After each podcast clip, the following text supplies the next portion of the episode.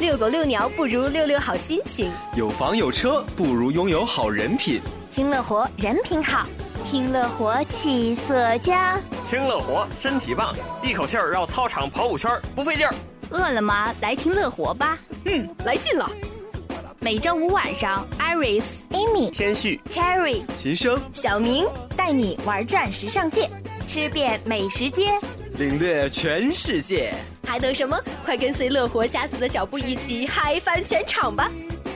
想要越活越时尚，就得来乐活最时尚。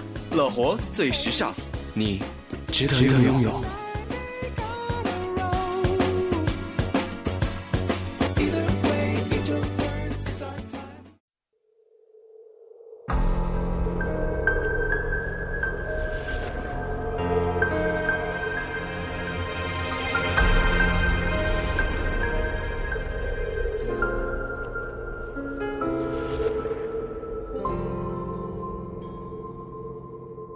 世间多纷扰，生死困顿寂寥，能飞到多高，多远才是破晓？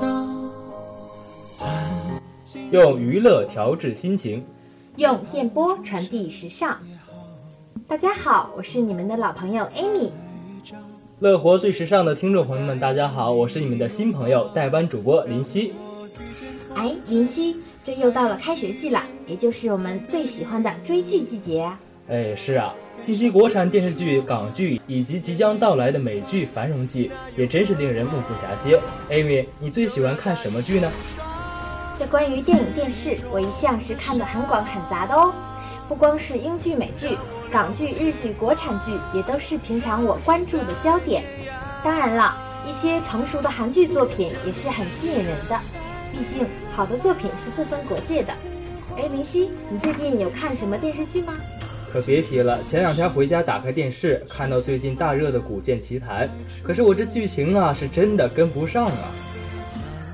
哦，那倒是，为期五十集的大型古装奇幻电视剧《古剑奇谭》现在也已经接近了尾声啊。那我岂不是跟不上剧情了？好着急啊！哎呀，别急别急，今天啊，Amy 就来为大家介绍一下《古剑奇谭》这部大热的电视剧吧。这是一个有关于命运和剑的故事。由于太古时代的纠纷，太子长琴为生存，只能用夺魂之术，一代一代夺取他人身体作为容器。作为欧阳玄公的这一代的他，遇到了一个孩子，名字叫做韩云熙。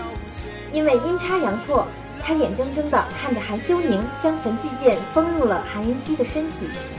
后来，韩云熙失去了当年的记忆，名为百里屠苏。他并不急于拿回自己的魂魄，他要看着这个凡人得到了自己的灵魂，在他的设计之下，如何癫狂，如何痛苦。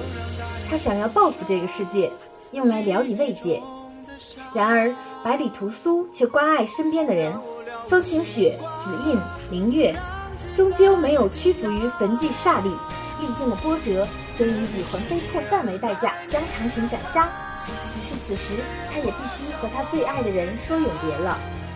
魂飞魄散，不能进轮回，永远的消失在这世间。但即便如此，今生无悔。哎呀，听你这么一说呀，我对这个剧情还真是有一点了解了。下次看见一定能赶快跟上了。对呀，和《仙剑奇侠传》一样，《古剑奇谭》啊是由2010年大热的国产网络游戏改编而成的电视剧，有众多明星加盟，所以啊，不光是剧情，这部剧的演员也是一大看点哦。杨幂、李易峰、陈伟霆、郑爽、马天宇、阿娇等等，这些可都是收视率的保障呢。其中，现在李易峰和陈伟霆也是凭借这部电视剧，真正的火遍了大江南北，也真是实现了从谷底到高峰期最快的跨越。我个人也是从《加油好男儿》时期开始关注李易峰，这些年啊，随着我自己的成长，看到他的演艺事业稳步成长，也深深感受到了演艺圈艺人的不容易呢。哎呀，看来李易峰这样的小鲜肉啊，真是你的菜呀。是的。我觉得呢，作为艺人，经常经历从谷底到高峰这样的转变，嗯，大概这也说明人生某一时期并不能代表全局。所以我觉得李易峰和陈伟霆这样的艺人呢，也是给我们力量的新一代艺人了。嗯，说到这个呢，我记得有人说过，旅行也是一个能够改变人一生轨迹的机会。很多世界上能够洗涤心灵的美丽风景，都让人的心灵得到休息和成长。让心灵得到休息和成长吗？我记得啊，真的有这样一个地方，巴厘岛就是这么一个神奇的地方呀。正巧最近十一假期要来临了，很多同学也在计划着出游。不如今天我们就给大家介绍一下巴厘岛的魅力吧。好啊，巴厘岛是一个旅游胜地，人们总是记住了它的美丽，却不知道巴厘岛在哪个国家。下面让我来为您解答一下心中的疑惑吧。去一个地方不能只为了欣赏风景，还要了解它的文化。巴厘岛属于印度尼西亚，简称为印尼，是东南亚的国家之一。素有“千岛之国”之称的印度尼西亚，据最新统计，足有一万七千五百二十八个岛屿。在这如一串翡翠贯穿在南太平洋上的群岛国度中，巴厘岛则被公认是最璀璨夺目的一颗明珠。喜爱大海的旅行者选择巴厘岛，绝对是找对了地方。巴厘岛有不少漂亮迷人的海滩，满目是蓝天白云、银沙碧水，还有那数不清的亮丽色彩装点着的多姿的帆板和波浪的人、休闲的人。到了傍晚，端坐在海边眺望落日，则是另一番景色，另一番心境。宛若鸡蛋黄的夕阳与垂钓的渔舟相伴，渐渐隐没，海天一色，唯有涨涨落落的潮汐相随到黎明，期盼另一个辉煌的日出。哇哦，真是应了那句话：“It is not you chose Bali, but Bali chose you。”真想现在就飞到巴厘岛去看看它的魅力呢。那么，除了美丽的风景，相信啊，我们很多的吃货小伙伴们也已经对巴厘岛的美食跃跃欲试了呢。哎呀，你说到这儿啊，我都饿了。那我们一起来说说巴厘岛都有什么美食吧。印尼菜肴大量使用椰浆、胡椒、丁香、豆蔻、咖喱等香料调味，餐桌上还常备辣椒酱。浓重的口味很容易令品尝过的人得出不同的看法，所以是不是好吃还要自己尝试。巴厘岛人的主食是稻米，放在椰子壳中蒸熟的米饭，清香四溢。烤乳猪、烤鸭和美味的水果拼盘都是当地特有的。巴厘岛大多数餐厅约从早上十点或十一点开始营业，部分观光景点内的餐馆的营业时间从中午十二点开始，直到凌晨一点止，或是二十四小时营业。看来啊，巴厘岛不光是一个文化天堂，也是一个美食天堂呢，糅合了印度、中国、阿拉伯以及爪哇的食材与烹饪方式。到巴厘岛的时候呢，如果还在跟团吃八菜一汤的中式合菜，那实在是太太太可惜了。请让您的味蕾跟你一起旅行吧。以下是几款典型的菜品：生菜沙拉，这是印尼标准的开胃菜，通常会有马铃薯、番茄、白煮蛋、小黄瓜以及炸黄豆块等一些蔬菜，淋上黄生酱以后，吃起来格外清凉。什锦饭，这也是游客最爱点的一道菜，因为啊，它很像招牌饭的丰盛，跟招牌饭一样，各餐馆各有特色。通常在肉类方面。会有鸡肉或者沙爹，配上橘子汁、四季豆、炸黄豆块、蛋和特制辣酱，味道啊萌萌的，棒棒的。Amy 啊，听你说了这么多美食，我们一起组团去巴厘岛好不好啊？巴厘岛可是我心中向往已久的地方呢。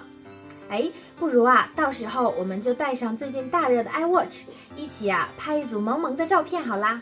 哎，对了，林夕啊，这说到 iWatch，大概也是现在最硬的时尚单品啦。苹果 iWatch 的设计灵感。来源于曝光不久的 iPhone 4G，四方形轮廓搭配铝制边框，让它充满了时尚感和神秘气质。虽然屏幕并不算大，但手表却支持触控操作，就连 iPhone 中的滑动解锁也照搬下来呢。iWatch 有一个标准3.5毫米的耳机接口，机身内存高达 16GB，这是多么棒的一个手表啊！通过蓝牙或者 WiFi，还可以与 iPhone 和 iPad 一起联动。在前不久的发布会上，苹果公司如今的 CEO 也对 iWatch 表达了很强的信心。苹果联合创始人史蒂夫·沃斯尼亚克对苹果 iWatch 智能手表信心十足，称这款可穿戴设备就如同当年 iPhone 手机一样，能够在大众消费市场占据竞争优势。但是就整个可穿戴市场而言，沃茨认为。很多产品都只是复制了当今智能手机的功能，厂商很难说服消费者购买这类设备。沃茨表示，苹果正努力打造极为优秀的产品，它并不急于发布可穿戴设备。如果苹果发布一款这类设备，我预期它将成为行业标杆，并将可穿戴产品带入主流市场。看来啊，iWatch 即将成为时尚人士的宠儿了。究竟它能否为苹果公司带来新一轮的辉煌呢？让我们啊拭目以待吧。不知不觉，今天的节目也接近尾声了。嗯，是啊，希望大家能够带着愉快的心情度过一个多彩的周末。在节目的最后，为大家送上大西轰陈伟霆的《Love You Too》。感谢今天的导播赵艳竹，责任编辑王延红。